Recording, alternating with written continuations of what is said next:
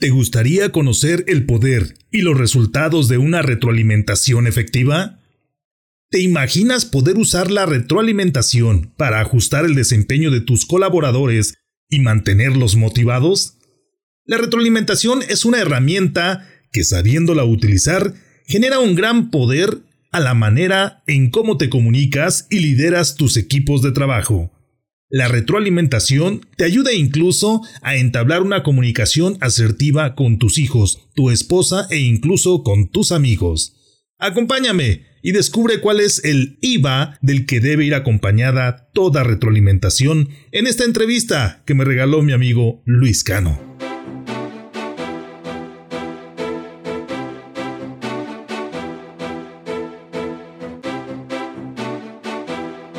Bienvenidos al podcast de liderazgo y algo más. Para lograr tus objetivos y ser exitoso en los ámbitos personal y profesional, no es necesario reinventar la rueda. Puedes comenzar aprendiendo de los que ya han logrado el éxito. Recuerda que el liderazgo no se crea ni se destruye, solo se transforma. Infórmate de aquellos que han experimentado situaciones de aprendizaje y desean compartirlas contigo.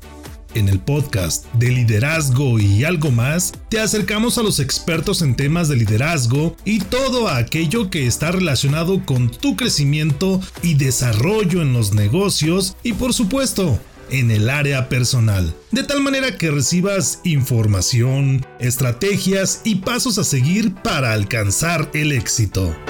Soy Salvador Santoyo, emprendedor, líder y comunicador quiero que caminemos juntos en el fantástico mundo del liderazgo. Acompáñame.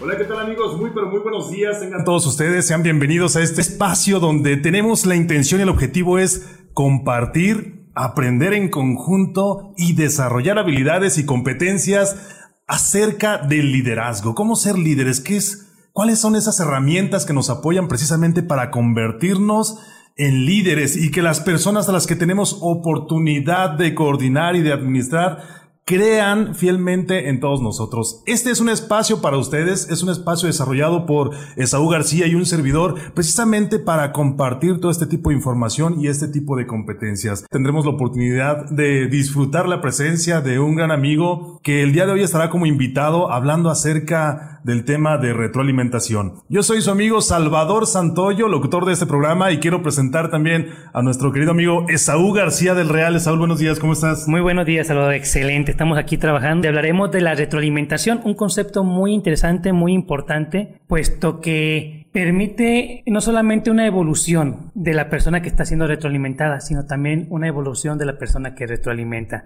Vamos a hablar un poquito desde un sentido social, qué es lo que se, maneja en esa dinámica y también vamos a trabajar sobre la estructura de una retroalimentación, los tipos de retroalimentación y demás. Ahora, de este concepto yo quisiera platicar un poquito, Salvador, acerca de cuán importante es dar un comentario, cuán importante es dar esa palabra, esa entonación adecuada al momento de, generar esta dinámica de la, que de la que estaremos hablando. Y una de esas cosas importantes también, Salvador, es precisamente que al momento de retroalimentar sucede algo interesante, que es generamos una conexión con la persona. Generamos una conexión y aquí a veces, en algunos momentos, en algunos lugares se llega a preguntar, ¿para qué retroalimentamos? ¿Cuál es la intención de retroalimentar? Casualmente, la mayoría de las personas dicen, para hacer mejor a la otra persona. Pero no nos damos cuenta que también nosotros mismos estamos entrando en una dinámica y nos conocemos a través de esta dinámica. Se genera un aprendizaje mutuo. Efectivamente, sería muy interesante también profundizar al respecto. Claro, se me viene a la mente una frase de, que, muy famosa y que le hemos escuchado principalmente en las películas de Spider-Man, del hombre araña, donde dice que a todo gran poder conlleva una gran responsabilidad. Y ese privilegio, ese poder de retroalimentar a alguien lleva consigo una responsabilidad, porque esa retroalimentación o puede motivar a esa persona o la puede desmotivar de tal manera que se olvide de lo que está haciendo y, esa retroalimentación se vuelve un arma de dos filos si no la sabes usar correctamente, ¿cierto? Excelente, de hecho qué buen, qué buen punto acabas de tomar Es importante entender algo. Aquí los tres maestros de la escuela de la psicología veneciana se funden a final de cuentas. Es decir, en una retroalimentación efectivamente existe el poder, existe el deseo y existe el sentido. A final del día, al momento de querer retroalimentar, existe a veces un puesto. Y vamos a hablar un poquito al respecto. Es importante el puesto verdaderamente en una retroalimentación. Es decir, tradicionalmente vemos o pensamos que solamente el supervisor o el líder de mando medio o, el líder en algún puesto estratégico es el que retroalimenta a otra persona y en ocasiones nos anclamos de este puesto. ¿Qué tan válido o qué tan importante radica el puesto? ¿Cuál es la importancia del puesto en la retroalimentación?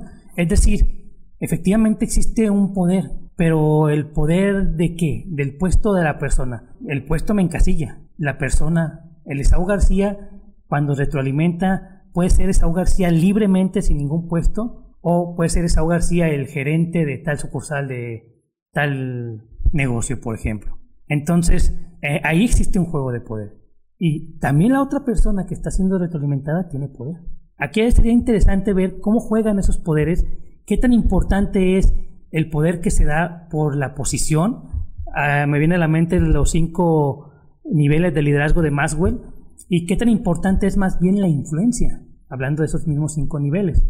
Sería interesante también ver, cuando ah, traigamos a nuestro invitado, habremos tal vez de profundizar un poco más de cómo podemos retroalimentar y cuán importante es esa responsabilidad precisamente, Salvador, de decir las palabras que queremos decir, de darle ese mensaje, porque la intención es trascender.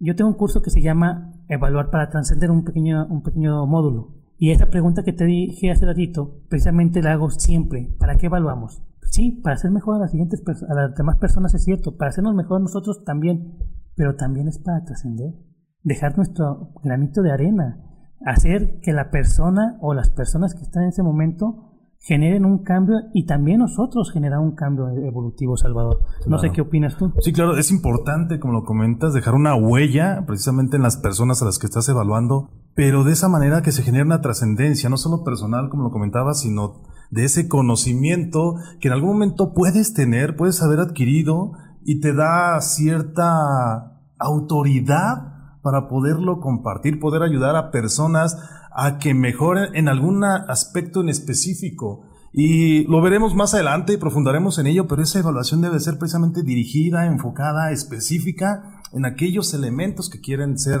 eh, evaluados o quieren ser mejorados en ese momento, quieren ser pulidos.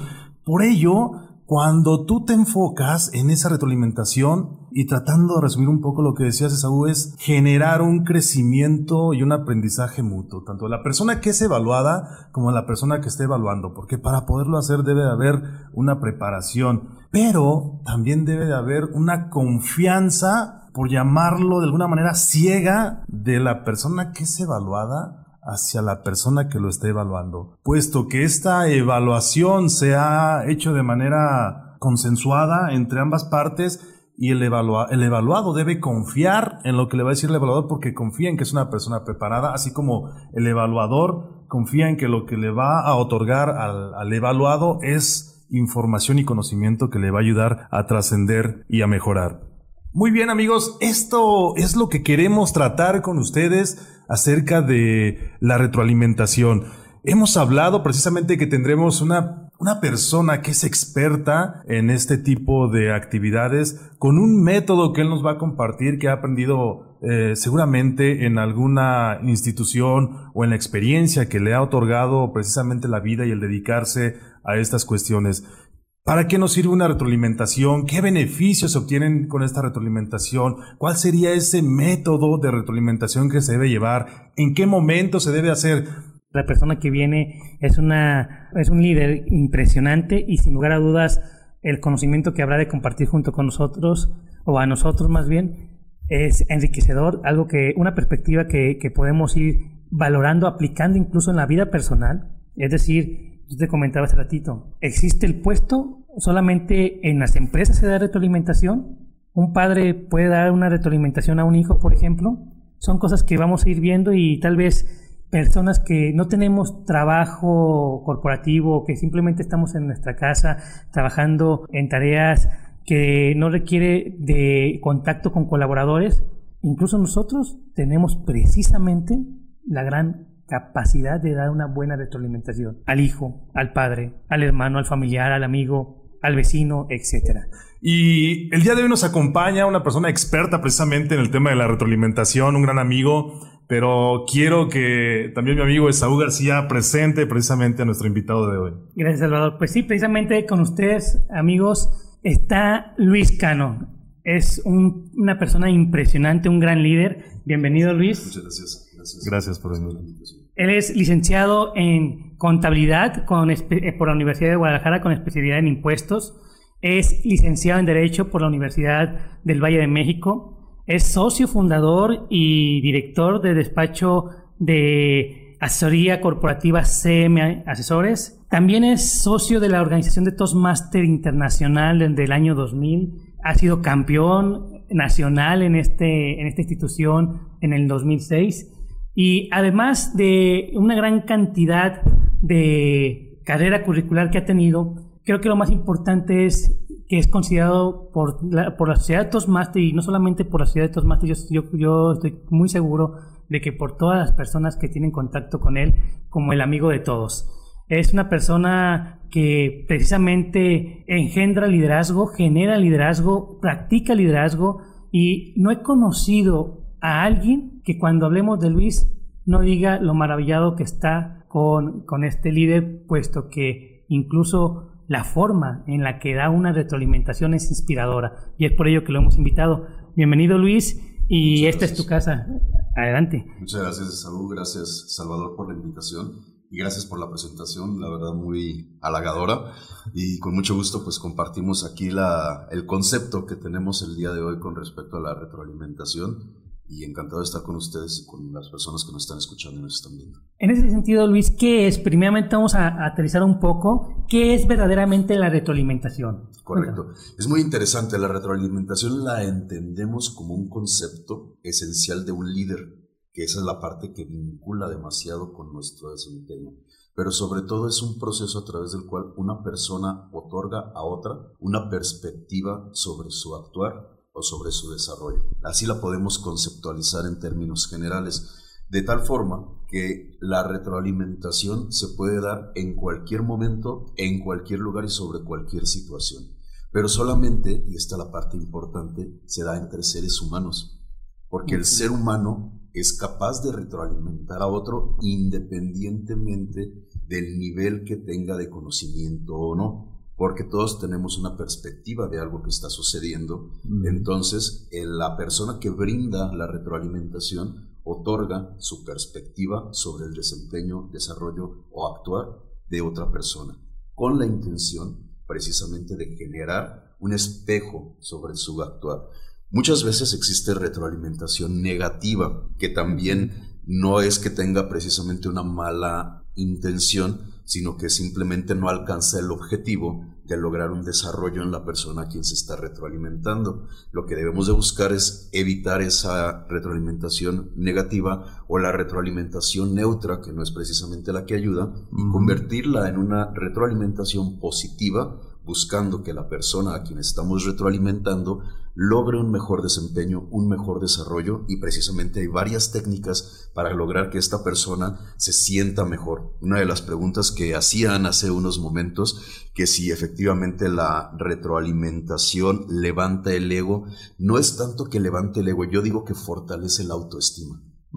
Si tú logras dar una retroalimentación positiva, puedes reforzar fortalecer la autoestima de la persona a quien estás retroalimentando dependiendo de la técnica que utilices. Y también, como decían, si la técnica no es la correcta, una mala retroalimentación, una retroalimentación que no es llevada a cabo de manera positiva, puede incluso destrozar la autoestima de una persona, dañándola severamente. Entonces, es importante tener la técnica, la táctica y el toque para poder generar una retroalimentación. Sobre todo lo que es muy importante y enriquecedor es la oportunidad como retroalimentador de ayudar a la otra persona, de ayudarle a crecer. Y es aquí donde cabe una frase que mencionábamos hace algunos días, que la retroalimentación es el fertilizante en la cosecha del éxito. Una frase de Saúl Nico Serrat que habla de que efectivamente la retroalimentación va abonando, va generando que la persona a quien estamos promoviendo realmente alcance su éxito poco a poco. Entonces es fertilizar un poco, la persona lo capitaliza y sigue creciendo, sigue avanzando. Así de importante es la, la, retroalimentación. Hay dos conceptos que manejabas ahorita, Luis, y me quiero enfocar en ellos precisamente para aclararlo. La retroalimentación negativa entonces es aquella que queda incompleta, es decir, que no logra el objetivo. No tanto que te desmotive o que mande al traste a lo mejor el objetivo principal, sino que no alcanza ese objetivo, ¿cierto? Esa sería la retroalimentación neutra, la que no alcanza el objetivo específico. La negativa es la que, aunque tenga una buena intención, a veces no se genera de la manera adecuada y la persona se llega a sentir mal por una retroalimentación, por la forma en la que nosotros lo dijimos. Como mencionaban también hace un momento, la palabra es maravillosa pero también puede ser un arma muy peligrosa. Entonces, una palabra mal empleada, mal utilizada, con un mal tono incluso a veces, logra generar en una persona un posible daño. Entonces, lo importante es identificar cuáles son las palabras que ayudan que generan positivismo dentro de la persona para poder también brindarle una retroalimentación positiva. Excelente. Y el otro concepto también que quería eh, retomar es que una retroalimentación es la perspectiva, el punto de vista de la persona que está retroalimentando. No es ni por mucho la verdad absoluta o el mayor de los conocimientos, ¿cierto? Y eso lo deben de saber tanto el, el, retroalimentador como el retroalimentado, porque si no se genera una retroalimentación positiva, bueno, yo como retroalimentado debo conocer que fue el punto de vista o lo que él pudo captar acerca de mi desempeño, pero no es una verdad en la que yo me deba basar para saber si estoy mal o estoy bien en lo que estoy haciendo, ¿cierto? Totalmente de acuerdo, por eso mencionábamos que es una perspectiva. La definición incluso de la retroalimentación como tal es que es una perspectiva que una persona ofrece a otra. Como tú dices, el punto de vista, la visión que cada que una persona tiene con respecto al actuar o el desarrollo de otra. Ahora bien, Luis y Salvador, aquí tenemos precisamente algo interesante. Acabas de mencionar, acabamos de mencionar una vez más la retroalimentación negativa, la retroalimentación neutra, y tenemos, y tal vez a eso se refería la persona que nos comentó sobre el ego, aquella que también eleva mucho sin dar puntos reales, ¿no? Es decir, debe haber un equilibrio perfecto, pero un equilibrio que no se estanque, porque si no sería neutro, sería un equilibrio donde precisamente se generan aspectos positivos, áreas de mejora, aspectos positivos, qué sé yo, digo, hay formas de cómo, cómo retroalimentar, cómo dar una retroalimentación, tú nos, dirás esa parte, pero ¿cuáles serían las características para aquellos, que nos están escuchando y los que nos están viendo? ¿Cuáles serían las características de una, de, de una estructura de retroalimentación adecuada que tú propondrías, por ejemplo, Luis? De entrada, una estructura recomendada es que sea específica, temporal. Importante. Y con intención de desarrollo. Son tres elementos clave de una retroalimentación. ¿A qué nos referimos con específica? Cuando damos la retroalimentación no podemos ser genéricos o ampliar conceptos generales, sino referirnos a una situación en lo particular que es lo que le ayuda a la otra persona a identificar el elemento particular Temporal, decimos que es temporal porque se refiere a una situación en un cierto momento y además con una intención de desarrollo porque no se trata solamente de, señalar el área de oportunidad, también señalar las virtudes, señalar los criterios a favor que están ayudando a que la persona sienta que no se trata solamente de errores, es importante destacar las virtudes y aquello que son un área de oportunidad real, tratar de exponenciarla, tratar de identificarla para cambiar ese proceso o esa actitud. Aquí tendríamos que platicar de este concepto también de área de oportunidad que técnicamente se ha vuelto un cliché, decimos, ¿no? ¿Por qué? Porque ya todo el mundo utiliza área de oportunidad al grado de que incluso además de cliché se vuelve un eufemismo, es una forma de disfrazar, de matizar el concepto de error. Pero área de oportunidad sí existe como tal, porque efectivamente es un espacio donde yo puedo crecer. Si yo lo puedo identificar de esta manera y se lo transmito al retroalimentado, efectivamente estamos dando en el clavo de lo que se busca en área de oportunidad. Entonces es identificar, ayudarle a decir, e incluso si nosotros podemos o tenemos la capacidad de eliminar el concepto de área de oportunidad para traducirlo en un elemento de desarrollo, un espacio de desarrollo para que la persona pueda tenerlo. A veces decimos incluso que una forma muy agradable de mencionar el área de oportunidad sin que sea específicamente un eufemismo es un regalo de desarrollo. Te voy a brindar un regalo de desarrollo a través del cual pues creo que puedes alcanzar. Pero sobre todo, siempre lo que es importante es decirle a la persona cuál es el área de oportunidad, por qué es un área de oportunidad y finalmente cómo puedo mejorarla. Eso es, eso es muy importante. En ocasiones el punto de cómo puedo mejorar no se da. Es decir, haciendo dinámicas, viendo incluso líderes ya en ejercicio como tal en algunas empresas, pensamos que decir, ah, tu área de oportunidad pararte, por ejemplo, hablando de la técnica de oratoria, pararte de esta manera, te paras inclinado, qué sé yo, ¿no? Pero nada más nos quedamos ahí, no decimos, ah, mira, ¿sabes qué? Hay una forma de cómo de tener una postura, una manera de trabajar una presencia mayor, ¿por qué? Por esto, por esto y por aquello, ¿no? Que era lo que en este momento mencionabas. Es decir, para que sea una retroalimentación efectiva, debe cerrar precisamente con el aspecto a mejorar. Si yo voy a dar un área de oportunidad, un regalo de desarrollo, esa te la voy a robar, Luis. Claro, claro. Un regalo de desarrollo, precisamente, pues es para decirle por qué es un punto que podemos perfeccionar a través de qué? De una forma, desde mi perspectiva, como lo hemos mencionado, desde mi punto de vista sería esto.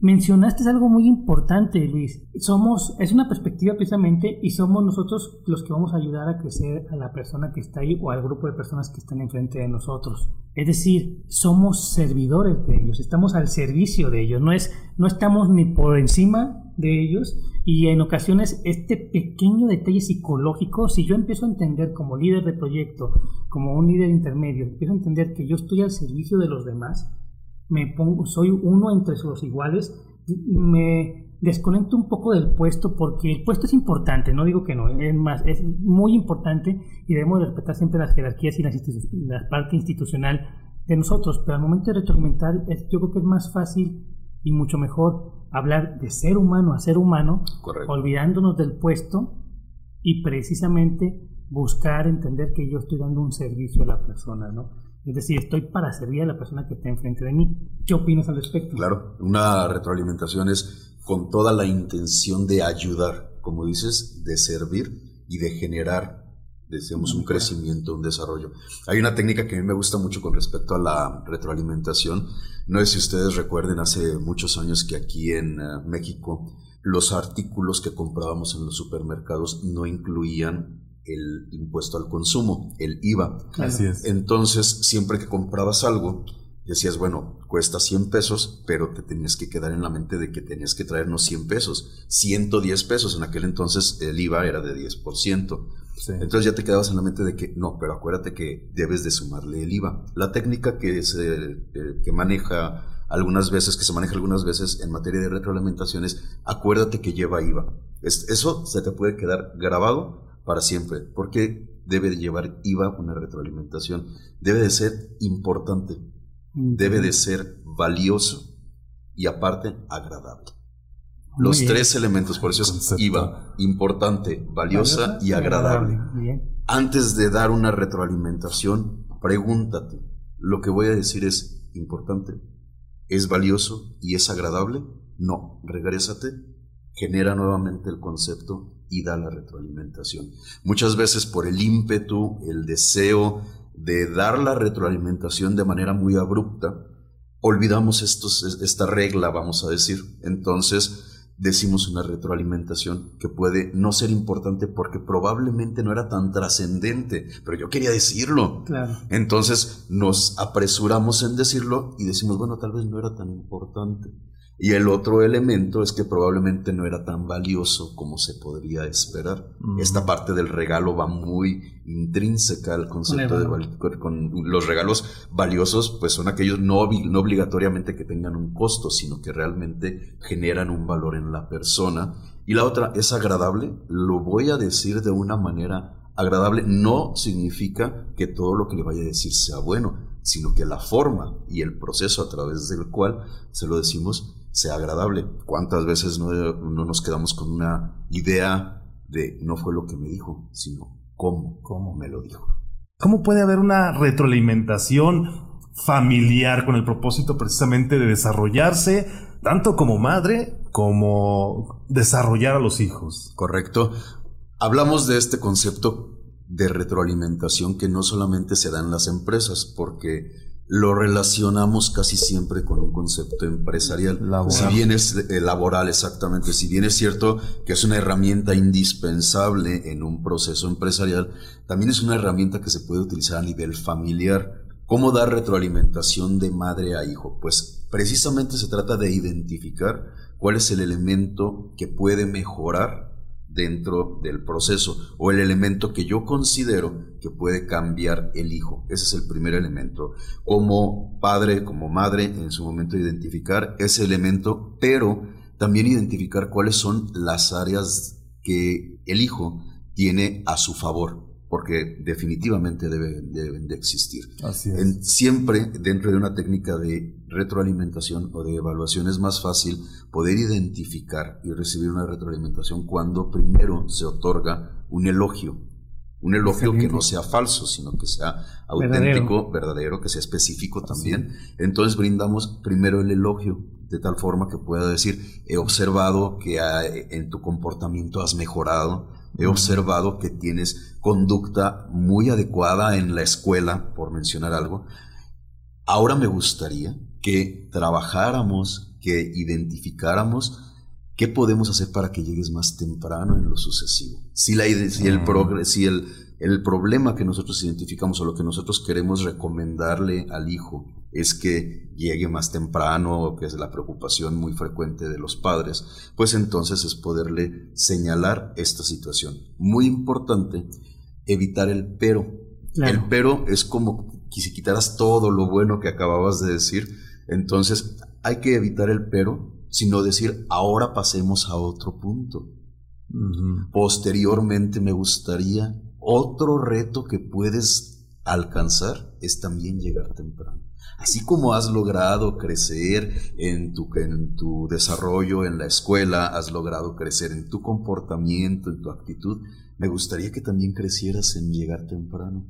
Entonces lo estamos convirtiendo a positivo. Se dan cuenta cómo es algo que realmente hasta se siente agradable el escuchar algo así. La parte negativa sería, estoy harto de que llegues tarde. Y, esa sería la parte impulsiva, que casi siempre diríamos, estoy harto de que llegas tarde, pues obviamente esto genera una connotación negativa, una actitud probablemente de defensa por parte del hijo, y de la otra manera vamos matizando desde reconocerle los elementos que sí ha venido haciendo bien, para luego, exactamente, va generando una apertura y después decirle, bueno, creo que también puedes avanzar en este otro sentido. Vale la pena el retroalimentarlo, pero sobre todo también en materia familiar, acordarnos, lleva IVA. Claro. Sí. no se nos va a olvidar el IVA. Bastante valioso y, agradable. Y agradable, exactamente. Excelente. Luis, perdón, solo un, un punto.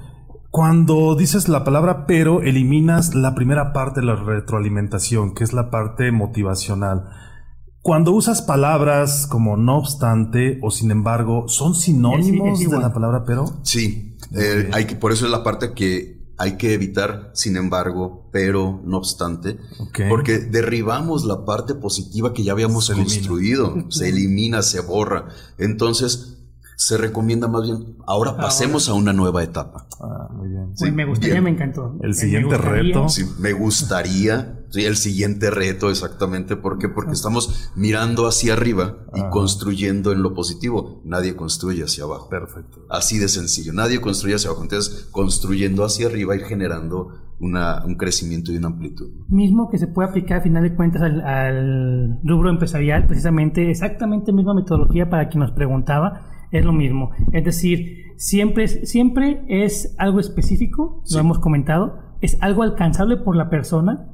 Es importante entender que también la persona evoluciona y, y en un principio, por decir, algún nuevo empleado va a tener áreas de oportunidad impresionantes, pero si yo quiero darles las más alejadas a su alcance, va a ser incluso contraproducente, debe ir creciendo y madurando y, yo debo entender como líder o como madre en ese caso, en ambos casos aplica lo mismo, debo entender que hay retos o logros o áreas de oportunidad o regalos de oportunidad alcanzables y hay otros que conforme vaya madurando debo esperar, no, no, vale la pena mencionarlos en el instante si sé que tal vez la persona no tiene las capacidades o las competencias que, que, que se requiere para ir a alcanzarlo en su momento. Debe evolucionar también el, el colaborador, el talento o en el caso algún familiar en particular. Ahora, hay algo importante Luis y Salvador. En cuestión de aspectos positivos, en lo personal percibo que sí se recomienda la edificación y en aspectos mm, o áreas de oportunidad es importantísimo desde el punto de vista, no sé qué opinan ustedes, que efectivamente no vayamos hacia la persona, sino a la actitud o al fallo o al reto, ¿no? Por decirlo, yo en lo personal creo fielmente que cuando edifico a alguien, cuando le, lo estoy, eh, no elevando el ego, sino dándole una, una facultad positiva, eh, incrementando su autoestima, sí, sí es válido decir, eres una persona impresionante, eres una persona agradable, eres una persona que siempre busca crecer, qué sé yo, es decir, buscar el eres, ¿no? En las partes positivas. Y en las partes a mejorar, en, vez en el ejemplo del niño que puede aplicar, insisto, para la parte empresarial, puede aplicar para un empleado, si yo digo, eres impuntual, ya lo estoy marcando y tal vez la persona se lo puede creer. Entonces, muchas veces, efectivamente, ahí la edificación negativa yo la, yo la evitaría, más bien diría, como tú lo comentaste, ¿no? Me gustaría buscar la puntualidad o tal vez incluso en su momento pues decir percibo en ti impuntualidad es decir voy con el punto no no no, hacia la persona. no ¿Cómo, ¿Qué opinas, eh, Luis? Claro, siempre es importante que la persona que retroalimenta sea sensible. Esto es importante, ¿no? Que tenga la sensibilidad de identificar qué efecto va a tener la retroalimentación. Entonces, si yo logro desde antes de emitir mi retroalimentación pensar, identificar cómo se va a sentir la otra persona en mi retroalimentación va a ser mejor, por un lado. Por el otro lado, algo que acabas de mencionar y que es muy importante es no sentenciar, no etiquetar, porque tendemos a sentenciar y decir como algo absoluto, algo que también mencionaba Salvador, una retroalimentación no es absoluta, es una perspectiva personal. Nuestro lenguaje entonces lo tenemos que cambiar a esta parte, todo el tiempo mencionarlo desde mi perspectiva, observo, siento, creo, porque no es lo mismo decir yo siento, yo, yo creo, yo observo, yo percibo, a cuando sentencias y dices estás mal, porque el estás mal es una sentencia. Efectivamente. O, como mencionas también, eres impuntual, ya es una etiqueta, es una sentencia. Entonces yo me convierto en juez, no en un retroalimentador. ya juzgué, sentencié y prácticamente hasta apliqué la condena, ¿no? Entonces lo importante es nada más identificarlo desde una perspectiva personal y decirle, siento, he identificado que algunas veces llegas tarde. He identificado, por eso es la parte importante de ser específicos, he identificado que en la semana pasada, el lunes y el jueves llegaste tarde porque también si decimos siempre llegas tarde, el siempre pues no existe porque algunas veces no llegará tarde. o identifiqué que lunes, martes y miércoles llegaste más tarde que las otras ocasiones. Si, en el caso de que fue todas llegó tarde, ¿no? Entonces, lunes, martes, para ser específicos en los casos en los que la persona pueda saber qué fechas, qué días está cometiendo esta falta o o nosotros identificamos que no está teniendo un desempeño o un desarrollo correcto. Desde mi perspectiva, la parte importante es lo que nosotros le decimos la cereza del pastel. La cereza del pastel, al terminar nosotros la retroalimentación, siempre debe de ser motivante. Así es. Yo espero, una vez que dimos la retroalimentación, decíamos, mencionamos los aspectos positivos que observamos en la persona, sus áreas de oportunidad, pero finalmente la motivación. Estoy seguro de que la próxima vez tendrás mayor cuidado en llegar puntual. Estoy seguro que la próxima semana ya no vamos a estar platicando de esto. Estoy seguro de que estaremos celebrando que logras llegar con puntualidad al, trabajo. Sí, ahorita que mencionabas estas tres etapas, Luis, se conoce muchas veces esta técnica, se relaciona con la comida. Sí, exactamente. se relaciona con, con un sándwich, precisamente porque va primero una capa de motivación, al centro las áreas de oportunidad y al final nuevamente para que esta persona termine realmente con el deseo de desarrollar o de superar esas cuestiones que le han hecho saber, ¿cierto? Sí, claro, se queda, como decimos, con un buen sabor de boca después de, la retroalimentación.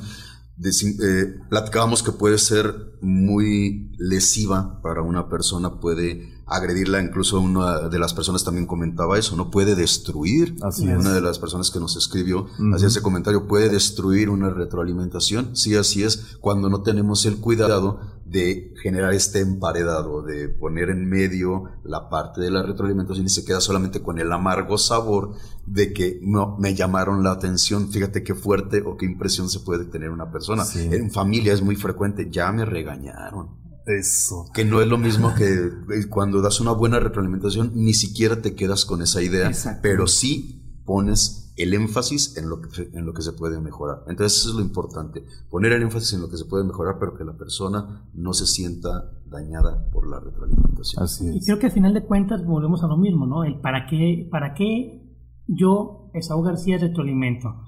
¿Es para regañar o es para generar un cambio verdaderamente?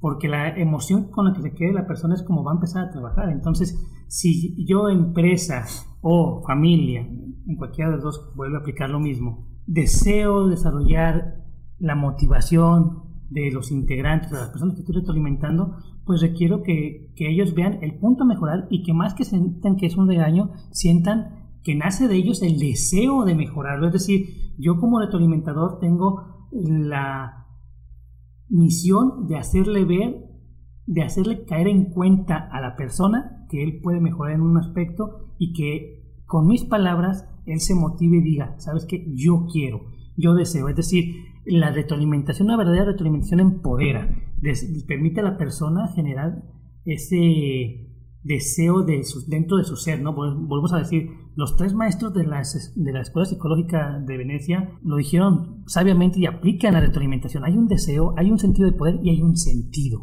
Es decir, nosotros también guiamos porque una retroalimentación cumple un objetivo particular.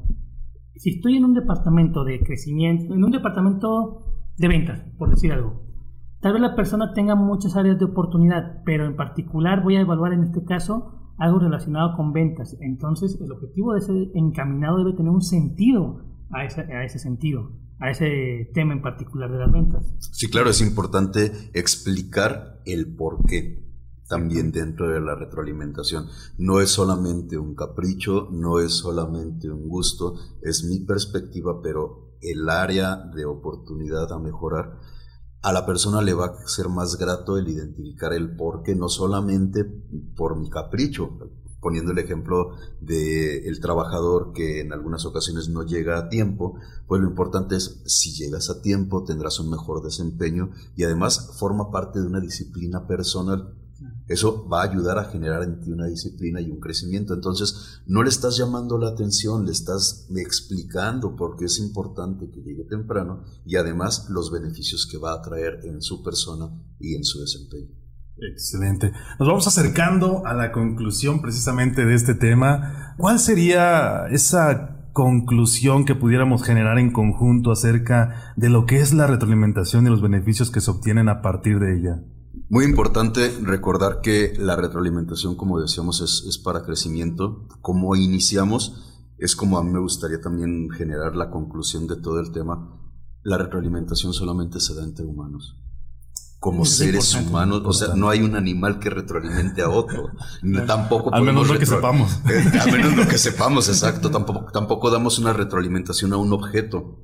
La retroalimentación solamente se da entre humanos como tal, entonces tenemos que identificar que como ser humano también debo de tratar a la persona que voy a retroalimentar. Los objetos, las máquinas reciben órdenes. Los seres humanos eh, recibimos orientación. Entonces una retroalimentación es una orientación para la persona, nunca una orden, nunca una sentencia y siempre con la sensibilidad. Creo que en eso se, se engloba y si nos quedamos nosotros con esa perspectiva, con esa idea de lo que una retroalimentación debe de ser, creo que siempre estaremos brindando retroalimentaciones positivas, que es lo que estamos buscando. Excelente. Muchísimas gracias. Luis. Efectivamente, una gran reflexión. Yo me quedaría simplemente, como lo comenté en su principio, busquemos dar una retroalimentación para trascender. Es decir, entender que cuando yo retroalimento también crezco, que busco que la otra persona crezca, que veo mi luz y mi oscuridad en el momento de retroalimentar, que entiendo incluso un poco más de mí también.